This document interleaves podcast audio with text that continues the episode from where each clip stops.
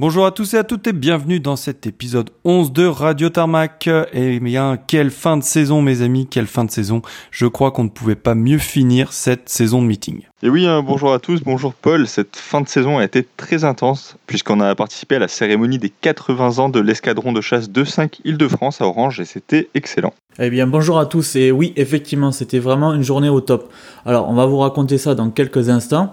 En plus, on aura deux invités pour cet épisode, donc des personnes que vous avez déjà entendues, qui vont ici débriefer avec nous sur, sur cet anniversaire des 80 ans du 2-5 Île-de-France. Alors mais avant ça, comme euh, tous les mois, hein, on va parler un peu des news du mois de septembre avec l'arrivée de l'A220 chez Air France par exemple ou encore euh, la disparition d'Alitalia. On aura les nouvelles livrées de chez Emirates à commenter et puis les visiteurs exceptionnels comme tous les mois. Comme d'habitude, on finira avec nos petits coups de cœur. Si vous souhaitez voir les photos en lien avec cet épisode, vous pouvez nous rejoindre sur Instagram at Radio Tarmac, sur Twitter et Facebook. Et si vous souhaitez nous envoyer un email, l'adresse elle est très simple, c'est radiotarmac tout attaché at gmail.com. Allez, on est parti pour une heure de spotting.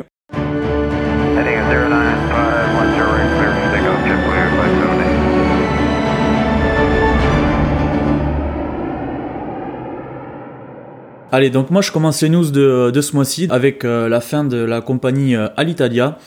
On vous en parle en news puisque c'est quand même une compagnie euh, historique qui avait une importance majeure dans le ciel européen. Alors Italia, c'était la compagnie nationale italienne qui avait été créée en 1946 mais qui commença ses opérations en 1947 avec un Fiat G12 Alcione. La compagnie a ensuite grandi et exploité plusieurs avions mythiques comme les Douglas DC-4, Douglas DC-8 et autres Caravelles, et ainsi que les inévitables Boeing 747 pour finir avec une flotte composée euh, jusqu'à sa liquidation d'Airbus A330 et de Boeing 777. Les premières difficultés pour Alitalia ont commencé euh, comme toutes les compagnies aériennes quasiment après le 11 septembre 2001 qui a considérablement fait chuter le trafic aérien. En 2001, toujours, la compagnie euh, entre dans l'alliance SkyTeam afin de consolider son réseau et d'offrir plus de destinations à ses clients.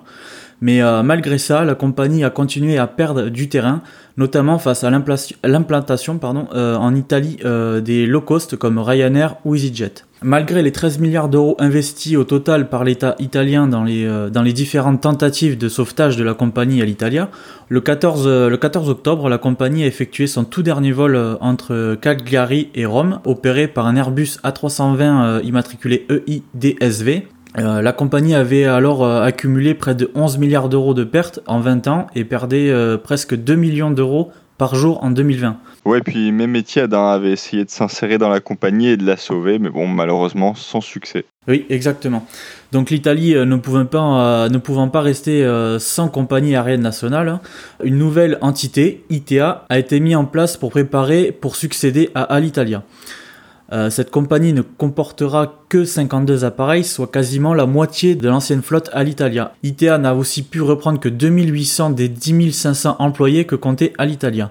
Sa flotte sera composée d'un Embraer 190, de 17 Airbus A319, 27 Airbus A320, 7 Airbus A330-200 pour le long courrier. Son tout premier vol, euh, elle l'a effectué le 15 octobre sur un Airbus A320 immatriculé EIIKU et entre Milan et vers Bari. A noter aussi qu'ITA a peint un Airbus donc euh, A320, le EIEIB, avec une décoration spéciale et les mots Born in 2021 aux couleurs du drapeau italien sur le fuselage, même si ITA devrait euh, continuer à opérer sous la marque Alitalia qu'elle a récemment rachetée. Ouais, j'ai vu cette déco, Quentin. Hein. C'est, vraiment sympa quand même qu'ils aient fait une déco juste pour ça. Et bon, après, c'est dommage. Hein. Personnellement, je pense que je n'ai jamais vu leur Boeing 777. Et bon, c'est bien dommage. Hein. Ouais, d'ailleurs, hein, la déco euh, spéciale a commencé ses vols internationaux, puisqu'il a été vu à Paris ou encore euh, à Genève. Ouais, puis on a aussi vu la future livrée d'ITA, qui devrait être euh, donc toute bleue, fuselage tout bleu. Perso, j'aime bien. Ça change des, des éternels fuselages blancs. Et euh, bon, on verra ce que ça donne, on verra si c'est vraiment la livrée finale. Ouais, moi aussi, hein, les plans qu'ils ont envoyés euh, sont vraiment euh, super sympas, donc j'espère que ça se concrétisera. Allez, ben moi je vais partir en Espagne puisque le gouvernement espagnol a approuvé en début de mois l'achat de trois Airbus A330-200 auprès de la compagnie nationale Iberia afin de les convertir en avions MRTT. Donc la valeur de cet achat est de 180 millions d'euros seulement, entre guillemets, mais au total ce sont 810 millions d'euros qui ont été débloqués pour l'achat, la conversion et la formation des équipages pour le MRTT. Alors c'est une bonne chose, hein, donc on pourra peut-être les voir dans quelques années, hein, lors des exercices multinationaux en France par exemple. Et il est aussi à noter que euh, cet achat d'A330 s'est aussi accompagné d'un achat de 36 hélicoptères H135 et de 4 H160. Ouais, hein, malheureusement, après, ça veut aussi dire que du coup, il va falloir se presser pour euh, essayer d'attraper les A310 espagnols avant l'arrivée de leurs A330. Et je continue, bah, du coup, Paul, euh, avec une news qui va ravir pas mal de monde, je pense. Hein. C'est la remise en vol à Coxide, en Belgique, d'un Seeking de l'armée belge, le RS-02. Et news qui devient encore plus sympa, puisque le RS-02 a très vite été suivi par son frère d'armes, un autre Seeking, le RS-04. Donc le retour en vol du premier appareil s'est passé le 14 octobre, donc trois ans après leur retrait du service actif en Belgique. Cela faisait plusieurs mois déjà qu'une association anglaise, Historic Helicopters, avait euh, racheté les deux Sea sans grand progrès depuis. Donc pour ceux qui ne connaissent pas cette association, elle a été créée en 2013 par Andrew Whitehouse dans le but de restaurer et préserver une flotte d'hélicoptères militaires britanniques vintage. On peut dire ben, qu'ils font ça plutôt bien puisqu'ils ont à ce jour récupéré un Worldwide, deux Westland Wessex, deux Seeking anglais, dont un jaune hein, qui était donc spécialisé dans le search and rescue, donc les deux Seeking belges euh, dont on parle ici. Oui, puis euh, on peut quand même euh, rajouter un taux que ça leur fait quand même une, belle flotte. Et puis surtout, c'est que ce qui est bien, c'est qu'ils les maintiennent en vol hein, et qu'ils les présentent pendant les meetings. C'est pas juste pour les mettre au musée, quoi. C'est exactement ça, Quentin. Leur base est à Partington, dans le Somerset, à environ donc une centaine de kilomètres au sud de Bristol. Et ils y organisent un open day de temps en temps où tu peux aller les voir. Et euh, je sais pas si tu as vu, ils viennent aussi d'acheter un Wigeon donc pour enrichir leur flotte. Donc c'est le G-A-N-L-W. Pour en revenir à nos deux Seeking, ils ont fait partie des cinq derniers Seeking belges à avoir été retirés du service en mars 2019 après 43 ans de service, 60 000 heures de vol, 3309 missions de sauvetage et donc 1757 vies sauvées d'après le site Elisp.com.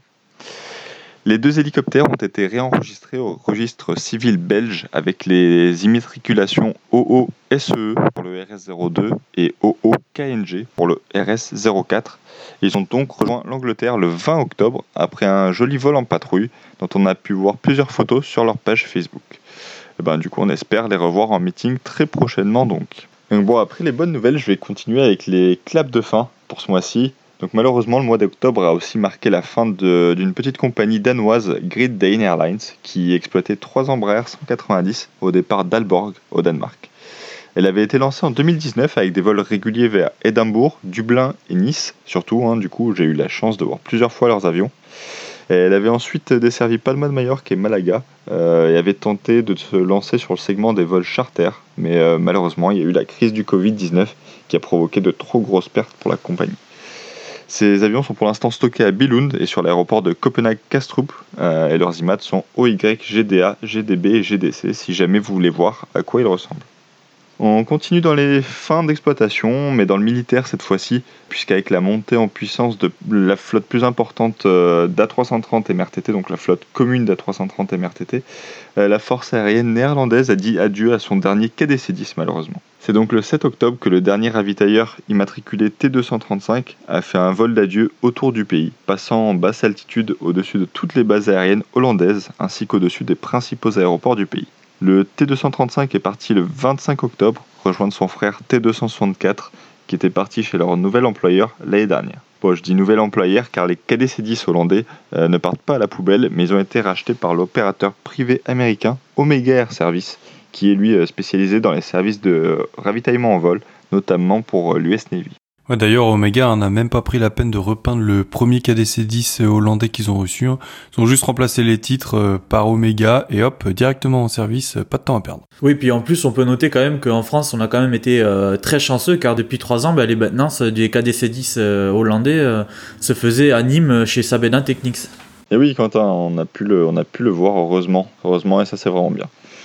Écoute, malheureusement, on continue aussi avec euh, la fin d'un autre tri-réacteur, cette fois dans le civil, puisque le 15 octobre, Lufthansa a dit adieu à son dernier MD-11 cargo.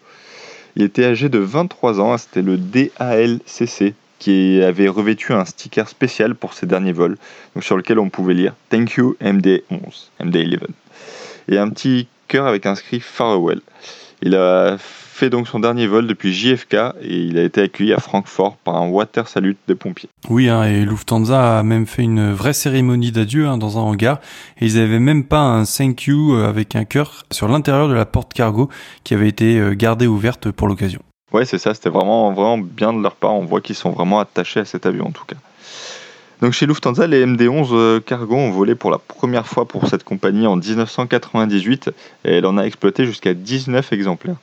Ils avaient été acquis soit neufs, soit d'occasion, euh, après que Boeing ait arrêté la production du MD-11 en 2000. C'est donc la fin pour le dernier MD-11 qui est immatriculé en Europe. Euh, l'avion est pour l'instant en stockage, mais il va sans aucun doute rejoindre une autre compagnie cargo dans les prochains mois, et normalement ça devrait être Western Global, d'après ce que j'ai pu lire.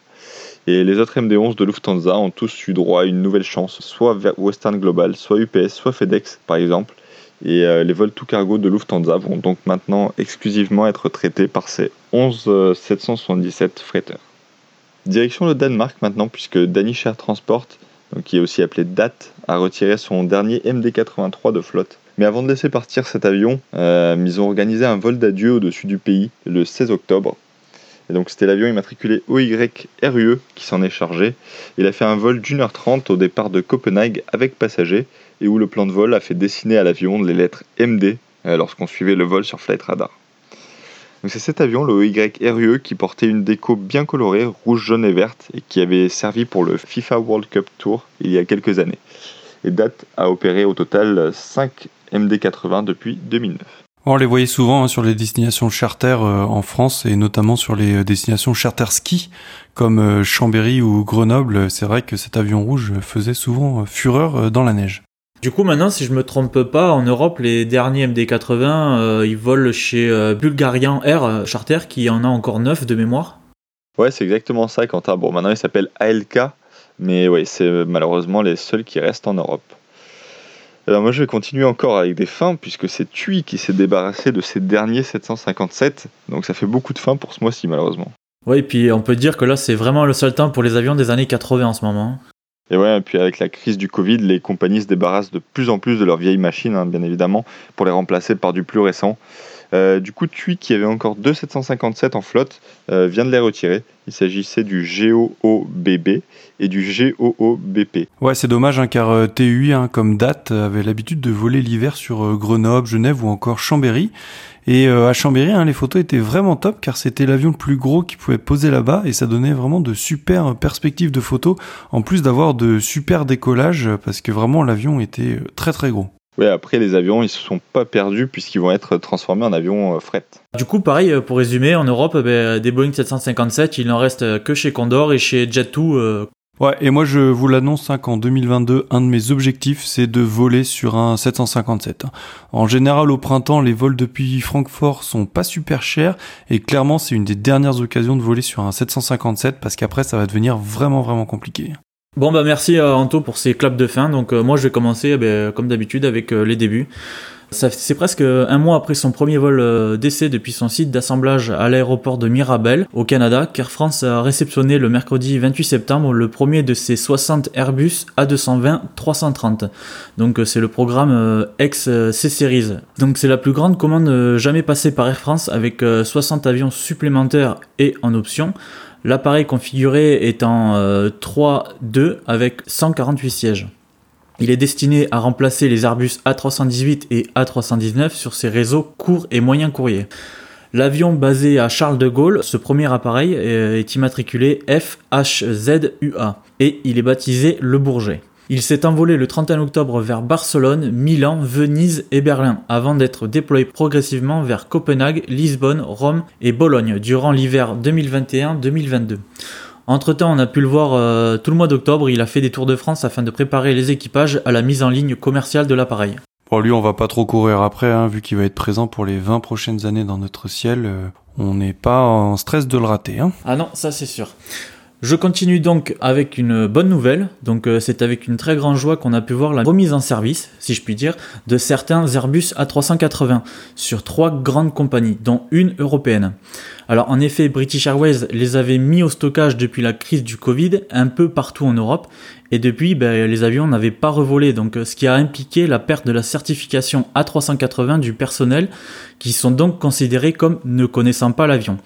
Du coup, afin de pallier à ce problème et pour reprendre euh, les vols internationaux au plus vite, British Airways a remis euh, l'A380 sur deux de ses rotations européennes, avec un vol vers Madrid et un autre vers Francfort, afin de reformer au plus vite ses équipages et reprendre les vols à destination de Los Angeles, Miami ou encore Dubaï au plus vite. Ouais, alors du coup, hein, si vous voulez voler euh, l'A380 euh, de British Airways euh, sans aller faire du long courrier, c'est une bonne occasion hein, de juste faire un petit long de Madrid ou un petit long de Francfort. Il ne doit pas coûter très très cher. Donc si vous savez pas quoi faire, c'est une bonne occasion. Effectivement, et puis je pense que là c'est le, le bon temps pour le faire, parce que dans les futures années ça va être compliqué. Dans la même lignée, cette fois-ci, c'est euh, Qantas qui euh, va aussi remettre en service 10 de ses 12 Airbus A380 d'ici l'été 2022. La compagnie est exactement dans le même cas que British Airways, hein, donc, et formera une nouvelle fois ses équipages d'ici la fin 2021. Mais pour le moment, on ne sait pas si la compagnie fera des vols régionaux avec l'appareil ou non. Dans tous les cas, les premiers vols internationaux euh, seront Londres et bien entendu bah, son hub à Los Angeles dès avril 2022. On peut aussi euh, noter dans la même catégorie que Qatar Airways s'est revu obligé de remettre le Super Jumbo en service au, vu de ses problèmes sur 13 de ses Airbus A350 qui sont malheureusement cloués au sol pour le moment. Rappelons quand même que le PDG de la compagnie euh, Qatar avait euh, dit en conférence de presse que l'acquisition de ces Airbus A380 avait été quand même la plus grosse erreur de la compagnie. Ben, aujourd'hui, Qatar estime qu'elle n'a pas du tout d'autre solution à proposer. Ouais, bon, après les déclarations du PDG de Qatar, hein, c'est souvent un peu pour le buzz, parce qu'il se plaint de la peinture euh, des A350, mais il est tout seul, hein, puisque aucune autre euh, compagnie n'a émis de plainte euh, à ce sujet. Donc, quel est le vrai du faux là-dedans On ne sait pas. Hein. Pour continuer, ben, on va direction la Belgique avec la compagnie Air Belgium, donc annoncé la livraison dès cet automne de, des deux premiers Airbus A330-900, dont la commande avait été finalisée avec Airbus au début de l'été. Donc ça a été plutôt rapide. Alors cette commande était prévue en remplacement euh, de deux des trois Airbus A340 actuellement dans la flotte, dont l'un est actuellement en stockage à Tarbes. Le premier appareil immatriculé OO-ABF a été mis en service le 15 octobre sur la ligne entre Bruxelles et l'île Maurice. C'est la première fois que la compagnie euh, intègre des appareils flambant neufs dans sa flotte. Ce premier appareil d'ailleurs euh, connu euh, un destin, deux destins avortés, pardon, car il était à l'origine destiné à la, à la compagnie allemande Air Berlin, dont les activités ont cessé en octobre 2017, puis Rwanda Air euh, qui avait dû annuler sa commande d'Airbus A330-900 euh, suite à une certaine crise sanitaire. Le second euh, appareil sera quant à lui déployé fin novembre vers les Antilles françaises dont les vols se feront au départ de Charleroi.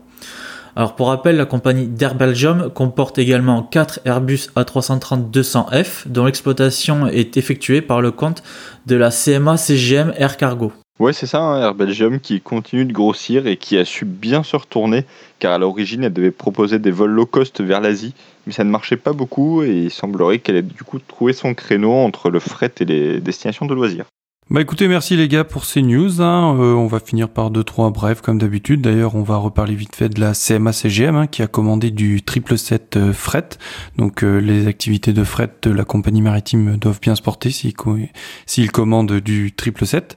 United Airlines hein, qui va ouvrir Nice en 2022. Alors initialement c'était prévu en 2020 et Air Canada aussi qui fera son retour. Et pour finir, donc le premier Eurofighter Typhoon koweïtien qui a fait son vol d'essai à Turin. Allez, on passe maintenant aux nouvelles livrées.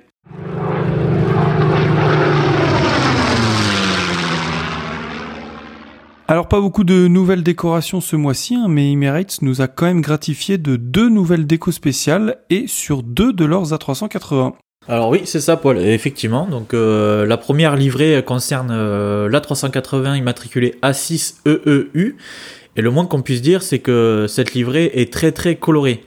L'avion a été repeint en bleu ciel avec une large tache verte, orange, rose ou encore rouge. Les mots Dubai Expo et euh, Be Part of the Magic au milieu du fuselage.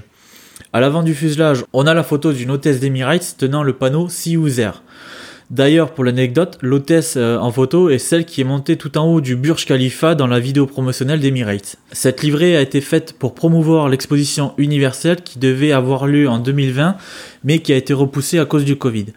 Deux autres Airbus A380 devraient eux aussi recevoir la même livrée pour promouvoir l'expo de Dubaï partout dans le monde. D'ailleurs, hein, une des toutes premières destinations pour ce nouvel A380 décoré a été euh, CDG euh, le 3 octobre.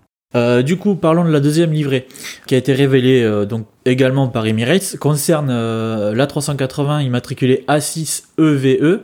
Alors lui, il va servir à promouvoir la Coupe du Monde 2021 de cricket qui aura lieu aux Émirats Arabes Unis. L'arrière du fuselage a été peint en bleu nuit avec les silhouettes des joueurs de cricket peints en jaune et rouge. Une déco ben, qui est assez simple mais qui rappelle celle qui avait été faite pour la Coupe du Monde de rugby. Ouais, bon, sachant que le cricket n'est pas vraiment le sport numéro un en France, euh, voire même en Europe, je pense qu'on a peu de chances de voir euh, cette A380, mais bon, on sait jamais. Yes, en tout cas, à ce rythme-là, tous leurs avions vont finir par être décorés un, jour. Et ben, je continue moi avec la dernière déco spé du mois, et elle vient aussi du Moyen-Orient, puisque c'est la Royal Jordanian qui a posé des stickers sur le flanc du 787 immatriculé JYBH. Alors la Royal Jordanian, c'est la compagnie nationale de Jordanie, euh, dont le monument le plus connu est la cité de Petra. C'est donc tout simplement que le Dreamliner arbore sur ses flancs un magnifique panorama de la ville de Petra, donc qui est une des sept nouvelles merveilles du monde et qui appartient au patrimoine mondial de l'UNESCO. Ok, bien merci les gars, on va aller voir maintenant les machines exotiques qui sont venues par chez nous. Allez, ben, on va regarder ce qui s'est passé euh, tout ce mois d'octobre. On commence avec toi, Anto. Yes, Paul, et on commence par Marseille avec le 6 octobre, le départ de l'AN 74 d'Antonov Airlines UR 74010 qui était arrivé le 4 octobre de Leipzig. Il a quitté Marseille vers Châteauroux euh, pour effectuer un transfert d'équipage d'un Antonov 124 de Antonov Design Bureau du coup. Il est ensuite reparti de Châteauroux pour Leipzig pour boucler la boucle. Et le lendemain, le 7, encore quelque chose de rare à Marseille avec le passage d'un 767-200 de Omniair International qui est venu déposer des militaires. C'était le N234 AX. Il est arrivé et reparti sur Shannon en Irlande. On passe au 9 octobre maintenant avec un C-17 de l'OTAN qui est venu de Gao, qui a choisi Marseille cette fois à la place de Lyon pour faire un petit stop. C'était le 080002 et il a fait une seconde rotation quelques jours plus tard. On continue le 17 octobre, qui fut une belle journée avec le passage à Marseille de la 319 de la République tchèque, immatriculée 2801, qui a fait un petit aller-retour depuis sa base de Prague. Toujours le même jour, ils ont eu un autre 319, mais hongrois cette fois-ci, le 604, qui est arrivé de Keshkemet, pour continuer ensuite sur Bordeaux. Et donc pour finir la journée, c'est le KC-30 Voyager de la Royal Air Force, immatriculé ZZ 338, qui est venu poser ses rousses pour un vol d'entraînement depuis sa base de Bryce Norton. Et pour conclure avec Marseille, le 22 octobre, il y a eu un Bel 412 de l'armée slovène, donc le numéro 31, qui a passé la nuit sur la plateforme de Marignane. Un peu plus au nord maintenant, on passe à Avignon, où durant la semaine du 11 au 14 octobre, il y a eu le DC-3 aux couleurs d'Air France, donc immatriculé FAZTE, euh, qui a fait plusieurs vols depuis Avignon. On passe à Paris maintenant, et on commence avec le Bourget, où le 4 octobre, c'est le 732 de l'US Air Force, immatriculé 990004, qui est arrivé de la base d'Andrews aux États-Unis. Oui, puis pour rappel, hein, le, le, Boeing C-32, hein, c'est la dénomination militaire du Boeing 757 pour l'US Air Force. C'est ça. Il a été rejoint à Paris du coup par son compère, le 990003, qui fera une rotation entre Andrews, Paris et Bangor le 6 octobre. Et de son côté, le 990004 est reparti sur Andrews le 7. On passe ensuite au 17 octobre avec l'arrivée sur le Bourget du 767 P4 MES, donc, euh, qui est assez rare sur Paris. Il est plutôt habitué à Nice. Et il est arrivé ce jour-là de Vienne avant de se repositionner dans la foulée sur Charles de Gaulle pour repartir le même jour sur Moscou. En parlant de Charles de Gaulle, justement, on passe euh, sur cet aéroport avec le 5 octobre le P4 787, donc le fameux 787 privé de Comlux Aruba, donc un ancien avion d'Aéromexico qui a fait un petit passage de quelques heures euh, il est arrivé de Madrid et est reparti vers la capitale espagnole également. Oui, puis euh, lui, tu peux pas le rater. Hein. C'est un ancien avion de Mexico. Ils ont gardé la livrée, ils ont juste enlevé les titres. Et honnêtement, je sais même pas s'ils comptent le repeindre un jour. Hein. C'est ça, bah, il faut qu'ils attendent que je l'ai en tout cas avant de, le repeindre. Et euh, donc le 8 octobre, toujours sur Charles de Gaulle maintenant, c'est un A330-200 de Jordan Aviation, le JYJVB, qui est arrivé d'Islamabad au Pakistan avant de repartir sur Sofia le 9 octobre. Le 12 octobre, ensuite, 4 jours plus tard, c'est le tout nouveau 787 décoré de la Saoudia, le HZ ARE, qui a fait une rotation sur Paris. On vous en parlait donc le mois dernier, hein, l'avion porte une décoration spéciale pour les 75 ans du pays. Pour finir, le 15 octobre et les jours suivants, c'est le c'est qui est venu en SSJ 100. Donc celui du 15 octobre, c'était le RA 89 131. Et donc ils effectuent euh, ce mois-ci des rotations entre Saint-Pétersbourg, Paris et Moscou. Dernier aéroport de la grande région parisienne, Vatry, donc il y a eu deux belles visites ce mois-ci, avec euh, le départ d'un nouvel A340-600 de RX Cargo, le 9H FFC. Il est parti le 13 octobre sur Hong Kong et le 22 octobre, c'est le 330 de Gulliver, immatriculé LZ-AWZ, qui est arrivé de Dubaï avant de repartir vers sa base de Sofia le même jour. Et pour finir pour ma part, on redescend sur la côte d'Azur où le 8 octobre, on a aussi eu la visite du 787, donc de Comlux, le P4 787. Et le 14 octobre, il y a également eu 4 rocs anglais de la Royal Navy qui ont fait un petit séjour de 4 jours, dont un, le XX 281, qui portait une décoration spéciale. Bon bah merci Anto, donc euh, je prends le relais. Euh, on part direction Nantes maintenant et euh, ça commence le 14 octobre où le Falcon 900 immatriculé MM62 210 de l'armée italienne a fait un full stop entre Andrews Air Force aux États-Unis et Rome. Le même jour a été vu un Sikorsky 76 immatriculé N576 MH, lui aussi en full stop. Mais euh, les plus beaux visiteurs venus sur Nantes euh, ce mois-ci sont quand même euh, les trois griffons canadiens qui sont arrivés le, 16 octobre et qui ont fait un petit stop. Alors ils se rendaient au mémorial canadien de, de Vimy en Normandie pour une cérémonie. Ils sont d'ailleurs restés toute la semaine à Évreux afin de faire des survols des mémoriaux canadiens de la Première et Seconde Guerre mondiale. Ouais, hein, les trois griffons qui sont venus en France à l'origine pour participer à l'exercice Volfa dans le sud-ouest où d'ailleurs ils étaient basés à Cazaux pour la durée de l'exercice et qui en ont donc profité euh, bah, pour aller survoler euh, les mémoriaux euh, en Normandie. Et c'est ça, Paul. Ils ont aussi été vus en train de faire un fuel stop à Périgueux le 6 octobre. Donc c'était pendant Volfa, justement. Allez, on descend un peu plus au sud cette fois-ci, donc direction Bordeaux le 13 octobre. L'aéroport girondin a fait un saut dans le temps avec l'arrivée d'un DC-3 aux couleurs de Swissair, l'avion immatriculé N431HM. Alors il arrivait de Berne et il est reparti le 16 vers la capitale suisse. Le lendemain, donc le 17 octobre, c'est le très célèbre A340 libyen 5A1 qui est arrivé en fin de soirée pour une maintenance chez Sabena avec potentiellement une nouvelle peinture. Il est arrivé euh, de Tripoli mais malheureusement en fin de soirée donc très difficile pour les photos. Le 19 octobre, c'est un BAE 146 de la Royal Air Force, donc le ZE 708 qui a fait un petit passage entre euh, l'Italie et euh, l'Angleterre. Un peu plus aussi de Perpignan, vous en avez parlé le mois dernier, c'est trois PC-21 flambant neufs qui ont fait un fuel stop le 4 octobre entre l'usine Pilatus en Suisse et l'Espagne. Les avions destinés à l'armée espagnole pour remplacer les, les jet et qui volaient sous immatriculation suisse sont donc repartis vers Murcia. À Toulouse maintenant, euh, une page s'est tournée puisque le dernier Airbus A380 encore euh, sur site euh, a été livré depuis Toulouse-Blagnac à son propriétaire. C'est le 15 octobre que Kala, et aussi appelé la Tortue Orange, est allé rejoindre ses deux compagnons, donc Lani et Kai, au Japon.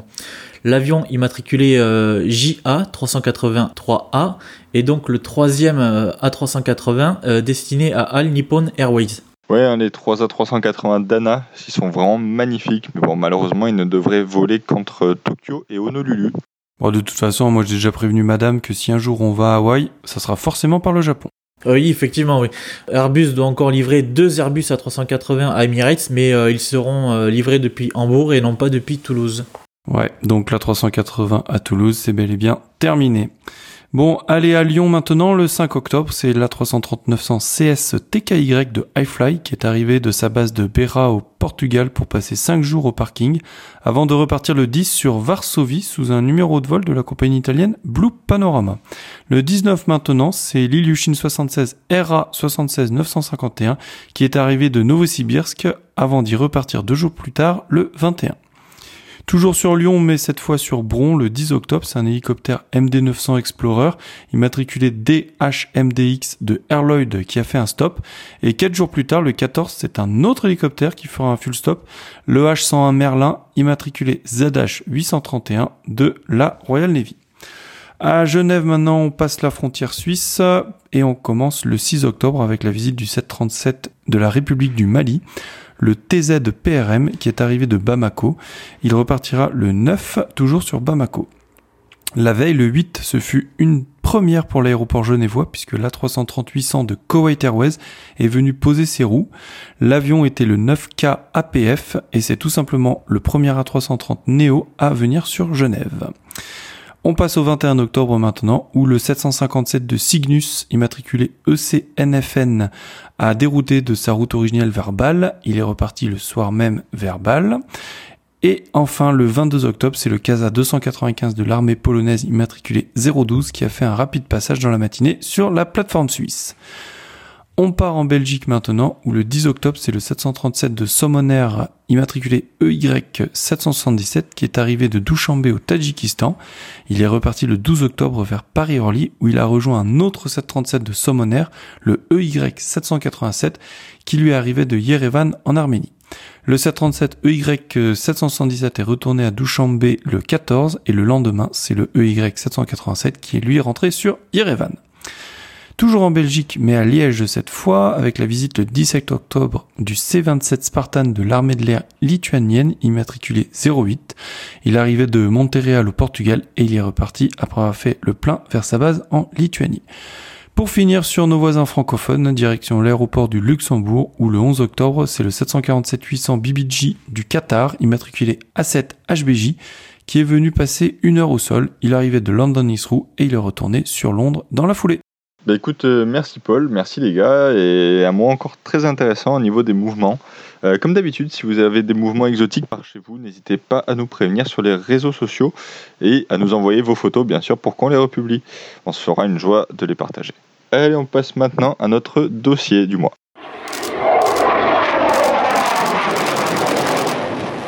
Alors ce mois-ci, on va vous parler de la cérémonie d'anniversaire pour les 80 ans de l'escadron de chasse 2-5 Île-de-France. Alors la manifestation hein, s'est déroulée sur la base 115 à Orange le 14 octobre dernier et nous y étions invités, tout comme 200 spotters, afin de participer à cette magnifique journée. Alors avant de vous parler de cette excellente journée qu'on a passée, Quentin, est-ce que tu peux nous présenter un peu le 2-5 Eh bien oui, je peux. Alors, l'escadron de 5 Île-de-France, tout comme la plupart des escadrons français, est chargé d'histoire et de tradition. La création de l'escadron remonte à la Seconde Guerre mondiale, le 20 octobre 1941 pour être exact. Le général de Gaulle, en exil en Angleterre, signe par décret la création d'un groupe de chasse Air Marine en Angleterre, les FAFL pour Force aérienne française libre. Quelques semaines plus tard, le 7 novembre 1941, le premier Free French Squadron est créé sous le nom de Squadron 340 et il est composé de deux escadrilles, Paris et Versailles. Il vole sur Spitfire Mark II, Mark 9 puis Mark 16. Le Squadron 340 participera à la couverture aérienne du D-Day en juin 1944. En mai 1946, le groupe est incorporé à la 5e escadre et sera alors équipé de P-63 King Cobra. À la fin de la guerre, euh, le groupe de chasse participera à la guerre d'Indochine et en 1951, l'escadron sera renommé Escadron de chasse de 5 Île-de-France et sa base sera Orange, dans le Vaucluse. Par là même, l'escadron touchera ses premiers avions à réaction, des vampires, et se spécialisera dans la défense aérienne. C'est en 1954 que les vampires anglais sont remplacés par des avions français, les Mistral. Suivront ensuite les Mystère 2, Mystère 4 et Super Mystère B2. En 1966, changement de génération avec l'arrivée des Mirage 3C et dix ans après, l'escadron bascule sur Mirage F1 et acquiert ainsi la capacité d'interception à très basse altitude. C'est en 1989 que le 2.5 recevra son dernier euh, type d'avion, le Mirage 2000C RDI et l'année suivante, l'escadron est envoyé en Irak pour l'opération Daguet. S'en suivront des opérations extérieures en Arabie Saoudite, en Bosnie et bien sûr ben, en Afrique. Euh, merci Quentin pour cette petite présentation historique. Moi je vais vous parler un peu du 2-5 de maintenant, euh, car c'est un escadron complet. Alors qu'est-ce que j'entends par le mot complet? Eh bien ça veut dire qu'à lui tout seul, le 2-5 est présent sur l'ensemble du spectre de missions proposées par l'armée de l'air et de l'espace. Déjà c'est un escadron de formation. Tous les futurs pilotes de chasse affectés sur Mirage 2000 arrivent à Orange pour apprendre à maîtriser l'avion sur lequel ils seront amenés à effectuer leur mission. La formation commence sur 2000B, euh, la version biplace du 2000 donc, puis le jeune pilote, appelé PIM pour euh, pilote en instruction militaire, passe sur le Mirage 2000 monoplace le 2007. Une fois que la machine est parfaitement maîtrisée, le nouveau pilote de chasse partira soit à Nancy sur Mirage 2000D, soit à Luxeuil sur Mirage 2000-5. Toujours depuis sa base d'Orange, le 2.5 tient aussi la permanence opérationnelle pour la partie sud-est de la France. C'est-à-dire que l'escadron est chargé de la police du ciel et doit être prêt à décoller immédiatement en cas d'alerte, et ce 24 heures sur 24 et 365 jours par an. Mais le 2.5 est aussi déployé en opération extérieure au Sahel dans le cadre de l'opération Barkhane, depuis 2015, c'est sur la base aérienne de Niamey, au Niger, que les Mirage 2000, avec leurs homologues de Nancy sur 2000D, assurent un soutien aérien au profit des soldats français. Pour finir, le 2.5, de par sa grande expérience, est un adversaire de choix pour les autres escadrons de l'armée de l'air, et l'île de France joue euh, donc régulièrement le rôle de méchant ou d'agresseur, comme on dit, lors d'exercices nationaux, voire internationaux. C'est donc tout naturellement que les tableaux du Gusto Tactical Display reprennent l'intégralité des missions du 2.5 afin de démontrer au public le savoir-faire de cette unité euh, qui est prestigieuse. Et d'ailleurs, si vous êtes un nouvel auditeur, je vous conseille d'aller écouter notre épisode 7 sur le Gusto Tactical Display pour en savoir plus. Bah écoutez, merci les gars pour cette euh, présentation. Alors euh, il y avait beaucoup beaucoup d'avions lors de cette journée, hein, puisque le plateau regroupait quasiment une soixantaine de machines. Alors on va pas vous faire la liste de tout, mais on peut quand même citer au statique qu'il y avait deux Air Macchi de la société privée Ares, le Falcon 20 de Avdef, hein, qui porte encore la décospé du Tiger Meet 2011, était venu de Nîmes. On a eu un très discret et rare Mirage 2000N de la DGA, très discret, mais quand même, je crois que c'était la star de la journée, enfin une des stars de la journée. Ouais, clairement, hein, c'était vraiment une des stars. On a aussi un F-16 belge hein, qui accompagnait le F-16 utilisé pour euh, la démonstration de Vador. Même chose chez les Danois qui avaient amené deux F-16 dont un pour la démonstration. On reste dans les F-16 avec les Pays-Bas qui avaient aussi envoyé un binôme de machines. L'Italie avait envoyé un Eurofighter Typhoon. La Royal Air Force était venue, elle, avec trois Typhoons. Et au niveau de l'armée de l'air et de l'espace, on pouvait admirer deux Mirage 2000C et un Mirage 2000B, deux PC-21 qui étaient devenus de Cognac, un 2000D, deux Rafale B, trois Rafale C, dont l'avion du Rafale Solo Display mais qui n'a pas volé, et deux Alpha Jet de Caso, ainsi que un Canadair. Et pour finir, car ils sont aussi chez eux à Orange, on avait deux Fennec de l'escadron 567 Alpille. On passe maintenant au plateau dynamique car là aussi il y avait du lourd et du rare. Celui qui a ouvert le bal, hein, c'est le F-16 danois en décoration spéciale, hein, celui qui reprend le drapeau danois sur tout le fuselage. Ouais, lui on le voit pas très souvent par ici, hein, donc super content de l'avoir vu aussi. Ouais, et toujours dans les F-16, un Vador, le pilote belge, nous a présenté son avion. Alors l'avion qui portait la livrée Dark Falcon était euh, toujours cassé à Malte, du coup la démonstration s'est faite sur une autre machine spéciale, puisque c'est le F-16 portant la décoration des 75 ans du 350e Squadron qui a volé. Au niveau des Warbirds, nous avions eu le Skyraider Sandy, le Spitfire Mark 19 ainsi qu'un Fouga Magister. Mika Brajo nous a bien enfumé aussi avec son baron. Le L39 de Top Gun Voltige basé en Vendée était aussi de la partie. On a aussi eu une démo d'un Grumman AG4, hein. c'est un avion qu'on voit pas souvent et ça faisait plaisir à voir. Les X3 300 de euh, l'EVA, la PAF et pour finir le Gusto Tactical Display qui nous a fait une démonstration bien péchue et en pleine golden hour, c'était le pied. Oui, puis euh, sans parler du fait qu'à leur retour, les pompiers étaient à l'entrée du taxiway pour un magnifique euh, water salute, donc euh, les photos sont vraiment top. Ouais, c'est clair, les photos rendent bien et comme il en faut toujours plus, le 2.5 avait fait décorer une Renault Alpine aux couleurs du Gusto 80 qui nous a fait une superbe remontée de taxiway afin de, de servir de follow me aux deux Mirage 2000. C'était vraiment sympa. Alors du coup, maintenant qu'on vous a fait une petite présentation de l'événement, accueillons tout de suite Webmaster Gusto qu'on avait déjà reçu au mois de juin. Salut les gars. Eh ben, merci d'avoir pris un peu de temps pour nous répondre. Alors écoute, euh, la première question qu'on va poser, ça va être simple, c'est euh, comment s'est passée euh, cette journée d'anniversaire? Eh bien, les, les 80 ans du 2.5, ça c'est de notre point de vue, ça s'est bien passé, puisqu'en fait on l'avait préparé depuis assez longtemps. Ça faisait deux ans qu'on était dessus. Tout d'abord, bah, pour commencer à, à, créer un petit peu la charte graphique, puis après à lancer quelques goodies, puis des teasers, puis l'avion, puis l'organisation. Donc, au final, on était assez bien préparé. Ça s'est plutôt bien passé. Alors forcément, point de vue organisateur, euh, il y, a, y, a, des détails qui, qui nous ont un peu agacés. Après, bon bah on n'est pas non plus organisateur d'événements, donc donc je pense que les gens l'ont pas vu et nous pardonneront s'ils l'ont remarqué.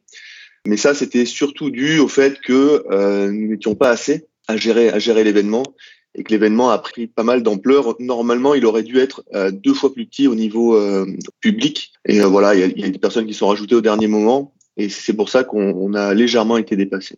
Mais pour faire simple, c'est comme quand on achète une maison neuve. Ou quand, pardon, quand on fait sa maison, quand on construit sa maison, on, a toujours des petits défauts. Les gens, quand ils, on les invite chez nous, bah, ils les voient pas. Nous, on, on ne voit que ça, mais, mais voilà. Donc concrètement, je pense que pour les 80 ans, les gens sont venus chez nous, ils n'ont pas vu nos défauts et tout s'est bien passé. Et vous, vous avez quand même réussi à profiter un peu de la, de la journée? Alors c'est non, bah c'est comme un mariage. Là, c'est-à-dire que tu, bah, quand tu reçois beaucoup d'invités, tu gères aussi beaucoup d'imprévus.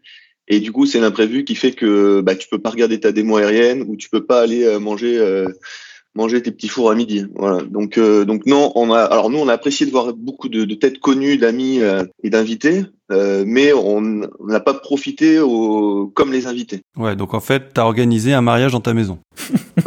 et voilà. Alors moi je voulais savoir euh, pourquoi vous avez invité euh, les spotters pour cet anniversaire, euh, car pour les 80 ans du Lorraine à Mont-de-Marsan, l'escadron, ben, il a pas fait rentrer de photographes quoi. Il n'y a pas eu d'anniversaire comme au de 5 Île-de-France. À Mont-de-Marsan, je ne sais pas ce qui, comment ça s'est passé. En tout cas, chez nous, ce qu'on a voulu faire. Alors déjà, on travaille sur les réseaux sociaux depuis assez longtemps, bah, justement pour monter une série tradition, une boutique assez sérieuse. Et du coup, tout ça, c'est quand même basé sur le rayonnement sur les réseaux sociaux. Et pour rayonner sur les réseaux sociaux, on, bah, on rayonne pas forcément avec des patchs, on rayonne avec des belles images. Euh, il y a plusieurs sources hein, pour récupérer des belles images. Il y a soit les officiels, soit bah, celles des spotters. À Orange, on a une communauté, euh, on va dire euh, régionale, locale, qui est assez assez forte et assez pro escadron les gars, ils s'approprient euh, bien l'image de l'escadron et ils nous, ils nous offrent pas mal d'images, pas mal de photos. Donc, dans ce cadre-là, moi, ce que je voulais, c'était que les, euh, les 80 ans euh, bah, rayonnent pendant longtemps après, après le 14 octobre, puisque bah, l'escadron va fermer et que voilà, on va être occupé sur autre chose. Donc, concrètement, on a envie que les photographes qui étaient là rayonnent pendant plusieurs mois jusqu'à notre fermeture et, et, en gros nous, nous décharger un petit peu de, de cette euh, activité de, de, travail sur les réseaux sociaux. Voilà. Donc on, invité 200 photographes.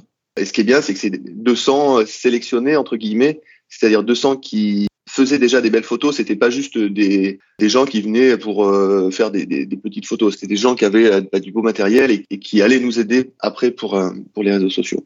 D'accord, ok. En tout cas, ça marche plutôt pas mal. Hein. Et depuis jeudi dernier, on ne voit que vous. Ouais. bah, euh, le Gusto 80, c'est la, la, vedette de la journée. Donc lui, c'est vrai qu'il est un peu de partout. En plus, il est, il est joli. Et en plus, ce qui est bien, c'est que là, maintenant, c'est un avion qui est remis dans le circuit euh, organique, euh, ce qui fait que bah, il vole tous les jours. Il va voler quatre fois par jour maintenant. Donc euh, bah, il va aller faire des remises de gaz à Salon, à, à Istres, euh, faire des navigations basse altitude dans la région. Donc, bah, pour les gens intéressés par la déco, bah, ils risquent de l'avoir dans les prochains mois. Euh, du coup, alors on va parler un peu maintenant bah, du, du, plateau, hein, qui était vraiment magnifique euh, lors de, de, la journée. Euh, est-ce que ça a été difficile euh, pour vous de réunir bah, un si gros plateau, parce qu'on avait quand même presque une soixantaine de machines, quelque chose comme ça, et puis surtout on avait vraiment du très très beau, quoi. On avait le 2000N, le Skyraider, le Speed, enfin on avait vraiment de la belle machine. Et donc pour vous, ça a été difficile? Alors, quand on est un, un, escadron, finalement, dans l'armée de l'air, c'est c'est plus simple qu'être un organisateur de meetings civils, parce que bah, pour avoir les moyens militaires, que ce soit les moyens français, voire étrangers, ben, on a directement les bonnes demandes à faire et, et ça, concrètement, c'est pas facturé directement. C'est des, euh, des relations euh, d'échange, euh, voilà. Donc les Belges, les Hollandais, les Danois, ça c'est ils sont venus en, en relation d'échange international. Donc donc c'est juste des demandes euh, le facteur qui nous a, qui a été avec nous, c'est que bah, on était juste après les grosses restrictions de Covid, donc les gens avaient envie de sortir. Euh, les étrangers voulaient voulaient sortir, on n'avait pas fait euh, de, démo cette année. je pense aux, Belges surtout et aux Danois. Donc non, ça n'a pas été forcément très compliqué. Nous, on a, bah, on a quelqu'un qui s'est occupé, la cellule, cellule Ops, qui s'est occupé de faire toutes les demandes, qui a envoyé partout. Quasiment tout le monde a répondu oui. Alors plus ou moins tôt parce que bah il y avait toujours le Covid qui était là-dedans.